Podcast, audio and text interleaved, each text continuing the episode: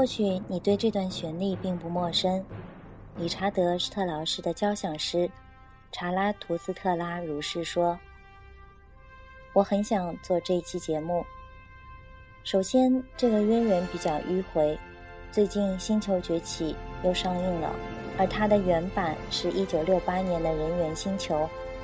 一九六八年可谓是科幻片的大年，同一年库布里克的神作也上映了。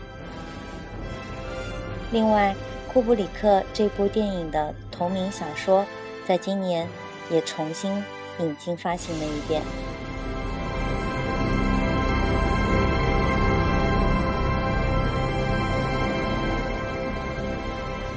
欢迎收听红万电台，我是小万。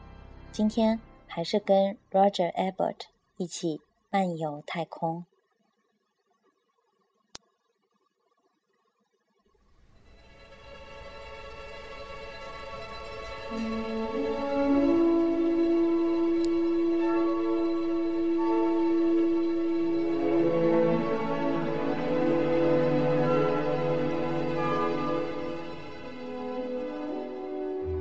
二零零一太空漫游。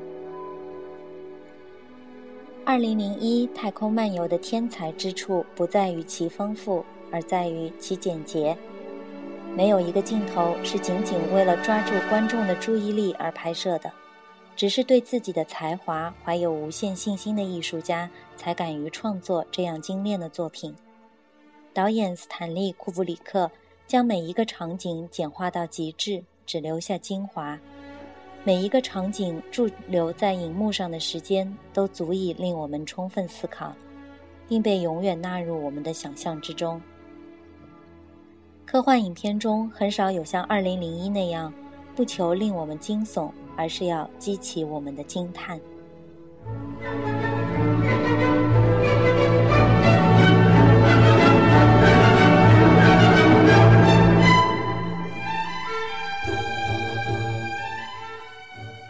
该片的惊人效果有相当一部分要归功于配乐。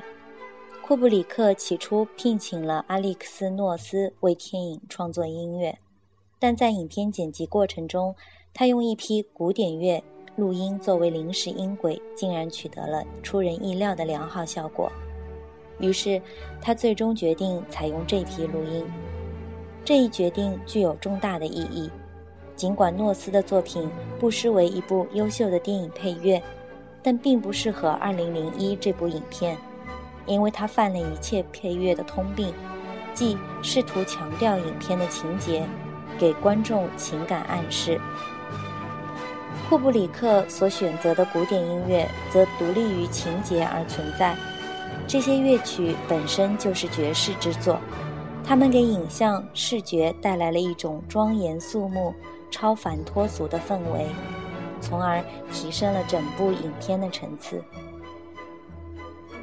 以下面两段音乐为例：当宇宙飞船和空间站对接时，响起了约翰斯特劳斯的华尔兹舞曲《蓝色多瑙河》。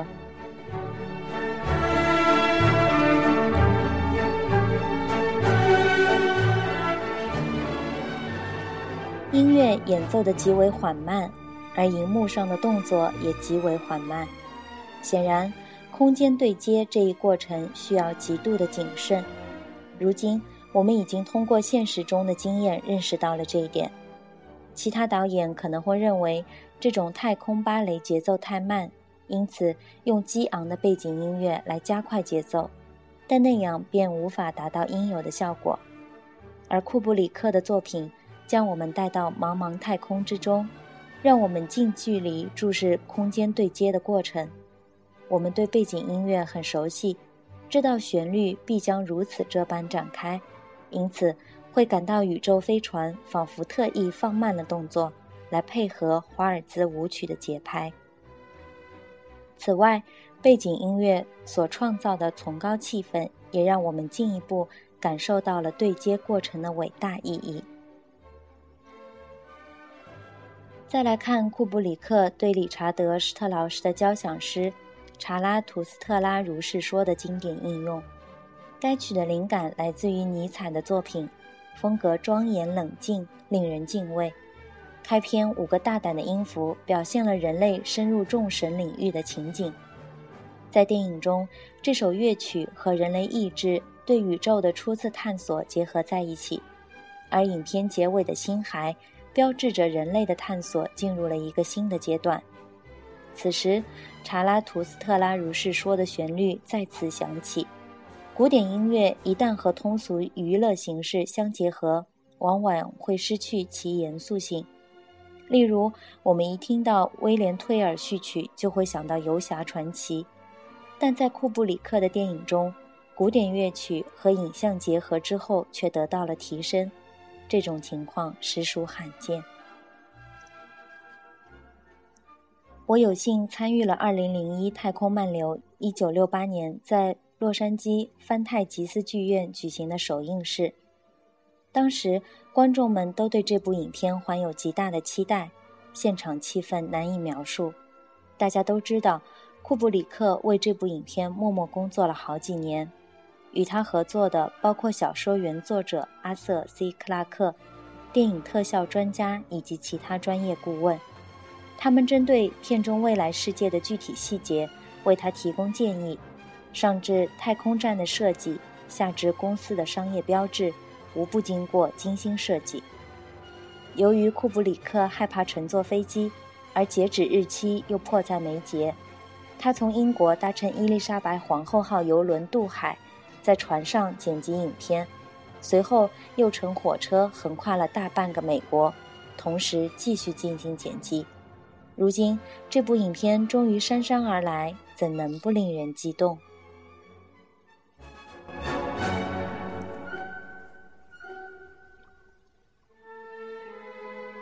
我不能说2001的首映是一场灾难。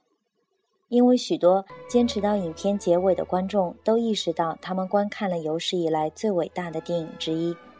然而，不是每一位观众都坚持到了最后。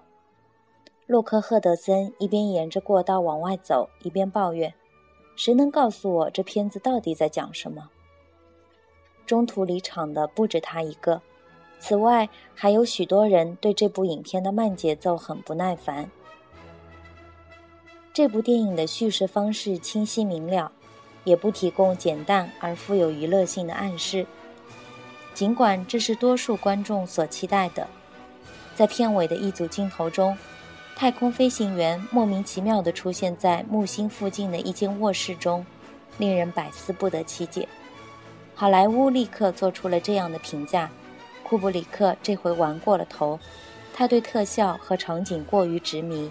拍出来的根本就不是一部电影。库布里克实际上是通过影像，从哲学的层面上宣告了人类在宇宙中的地位。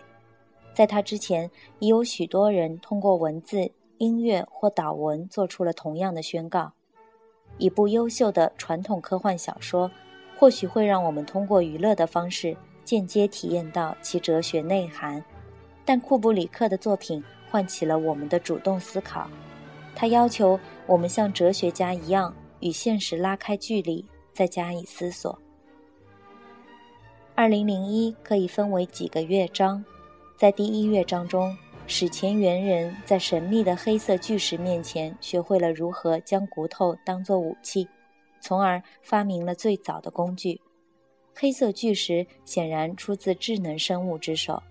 在我看来，是他那人为的光滑表面和笔直的棱角激发了猿人的灵感，让他意识到自然之物可以通过智慧加以塑造。骨头被抛向空中，变成了一艘太空船。有人将这个镜头称为电影史上最大的闪前。随后，我们看到威廉·希尔维斯特饰演的海伍德·弗洛伊德博士将赴月球和空间站。这一部分故意违反叙事原则，库布里克不用令人喘不过气来的大段对话来向我们表明博士的任务，反而着力展示航行中的细枝末节，例如船舱的设计、具体的舱务内容、无重力状态等等。随后便出现了太空对接一幕，在华尔兹的伴奏下，连那些不耐烦的观众也安静了下来。估计是因为视觉效果实在令人震撼。在空间站内，我们看到了熟悉的商品品牌，看到了来自不同国家的科学家参与的神秘会议，也看到了可视电话、无重力厕所等噱头。月球上的场景与一年之后人类首次登月的实况录像同样逼真。这一幕呼应了影片开头，正如史前人猿一样，人类遇到了一块神秘巨石，并得出了相似的结论。这块巨石一定是人工的产物。第一块巨石促使猿人发明了最初的工具，第二块巨石则促使人类采用有史以来最复杂的工具，即发现号太空船。人类与船载电脑哈尔九千共同驾驶太空船驶向宇宙深处。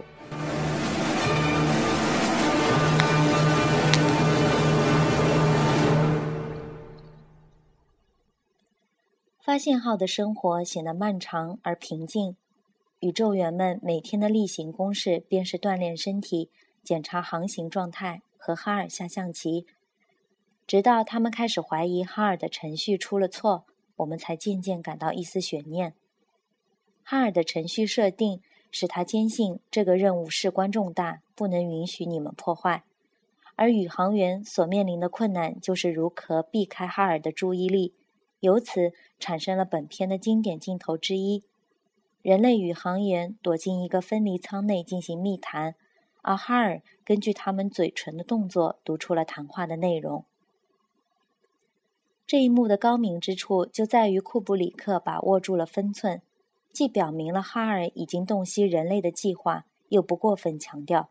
他相信观众的智力足以理解他所要表达的意思。著名的星门出现在影片后半段。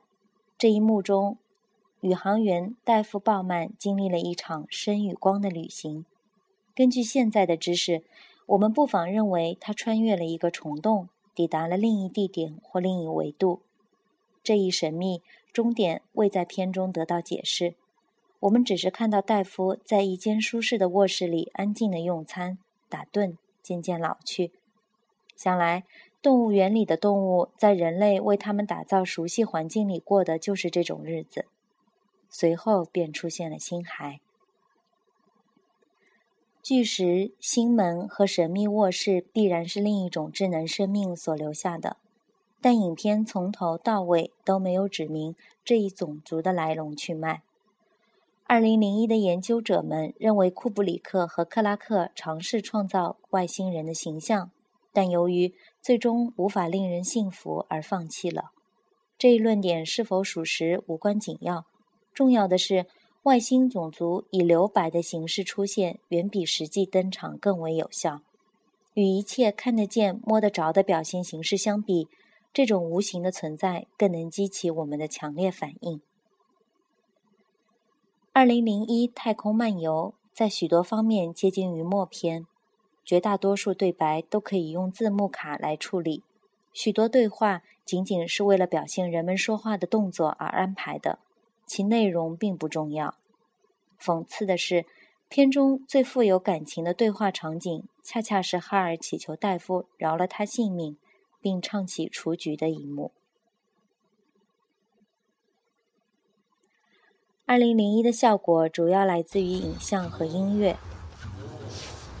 这是一部充满哲思的影片，它并不迎合我们，而是尽力启发我们，拓展我们的视野。二零零一诞生以来，已经过了三十年，片中所有重要的情节却毫不过时。尽管电脑时代的特效更加五光十色，但设计仍能令观众完全信服。与一些新片中的复杂特效相比，二零零一的特效甚至更逼真。更像纪录片的片段，而不是虚构故事中的元素。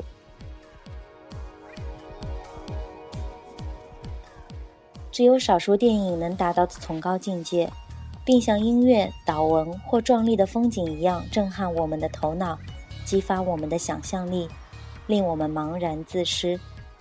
大多数电影仅仅讲述片中人物如何克服惊天动地或滑稽可笑的困难。从而实现自己的目标。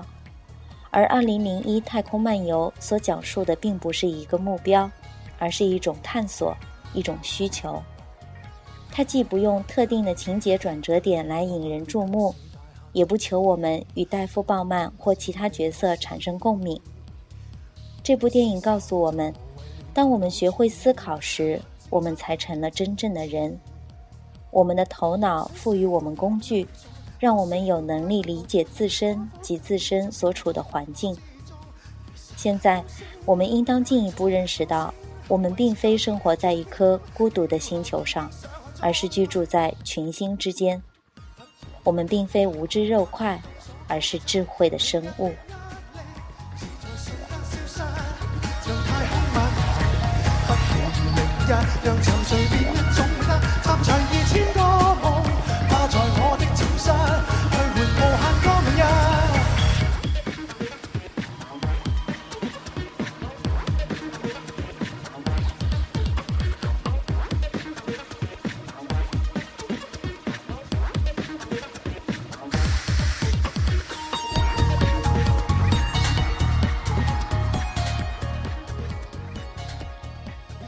对太空痴迷，因为它无垠，因为它未知。太空让我们变得渺小，可是这种未知感却让自己又变得安心。今天送你一片太空，祝你好眠。感谢收听红万电台，我是小万，晚安。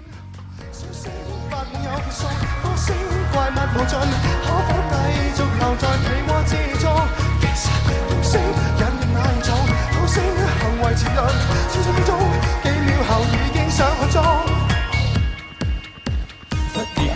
的，还未倒数九八七。